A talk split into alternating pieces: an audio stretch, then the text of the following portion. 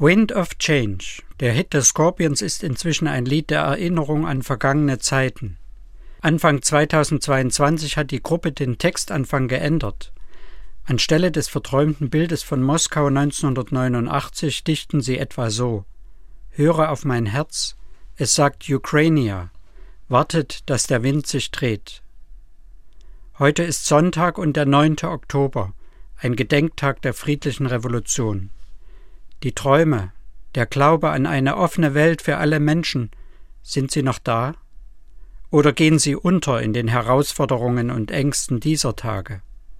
In meiner Erinnerung an die Friedensgebete jener Zeit stoße ich immer wieder auf Psalm 85.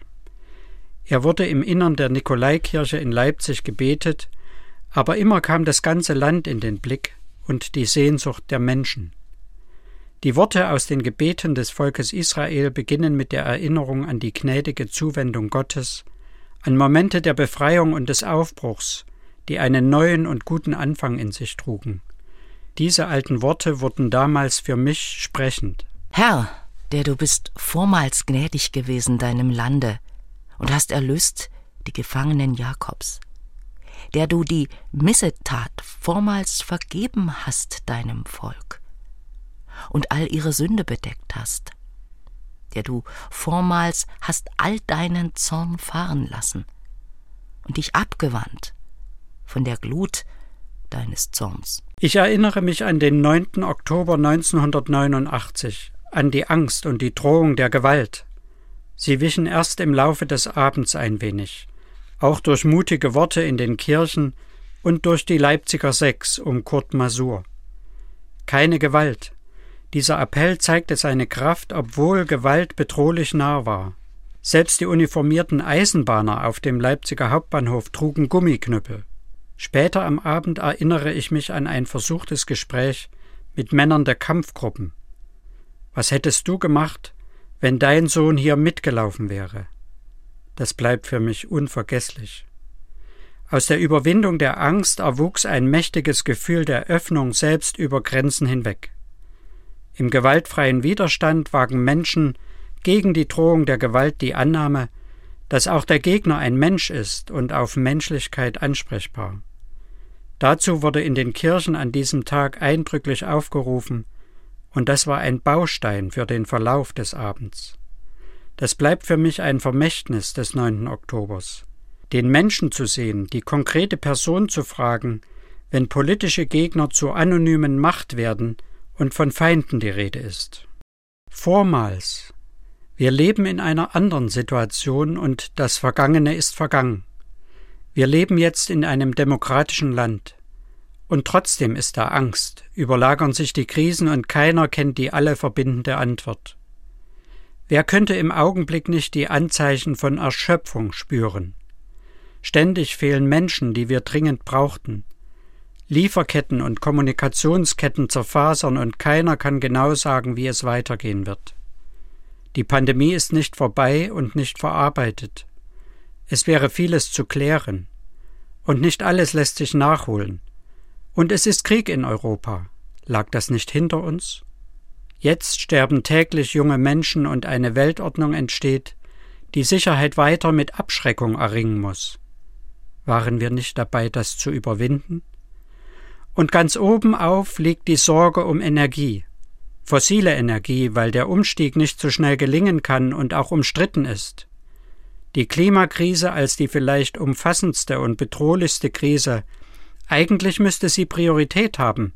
Aber wie soll das gehen? Hilf uns, Gott, unser Heiland, und lass ab von deiner Ungnade über uns. Willst du denn ewiglich über uns zürnen und deinen Zorn walten lassen für und für?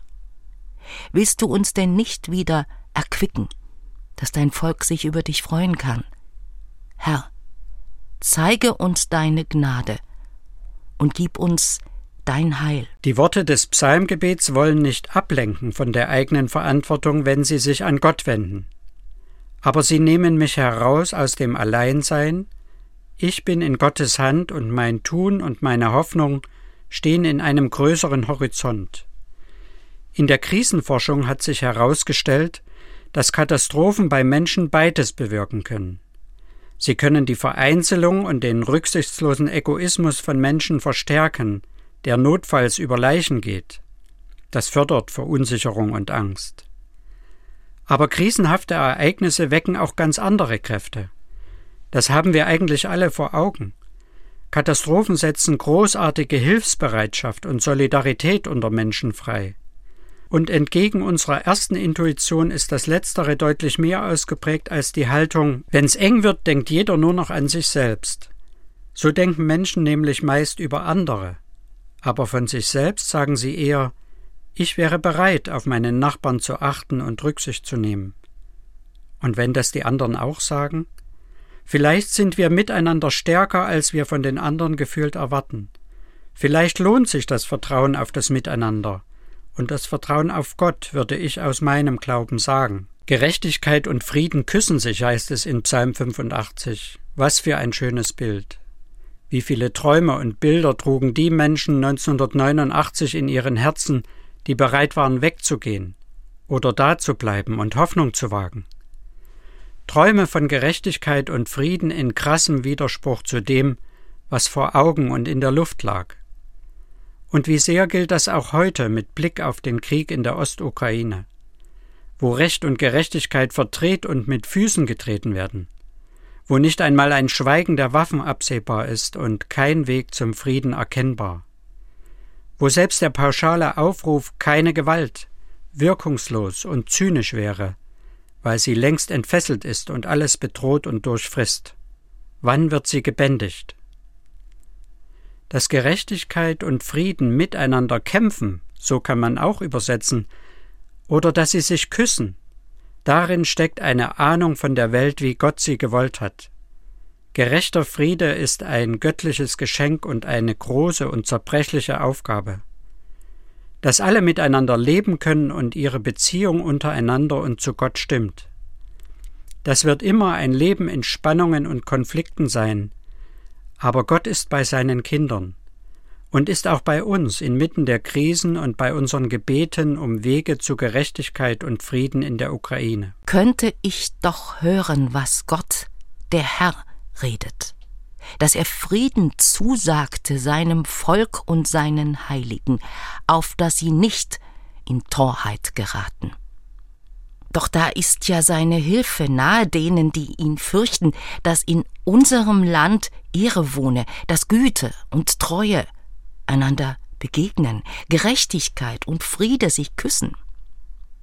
Dass Treue auf der Erde wachse und Gerechtigkeit vom Himmel schaue, dass uns auch der Herr Gutes tue und unser Land seine Frucht gebe, dass Gerechtigkeit vor ihm hergehe seinen Schritten folge. Heute Abend ist Lichtfest in Leipzig. Das Licht breitet sich aus in der Stadt. Viele Einzelne bringen ihr Licht ein. Eine Kerze, angezündet aus Freude oder in der Erinnerung. Ein Gebet ohne Worte. Ein Gedenken oder ein Licht der Hoffnung. Und mit den einzelnen Lichtern wird erkennbar, was uns leuchtet.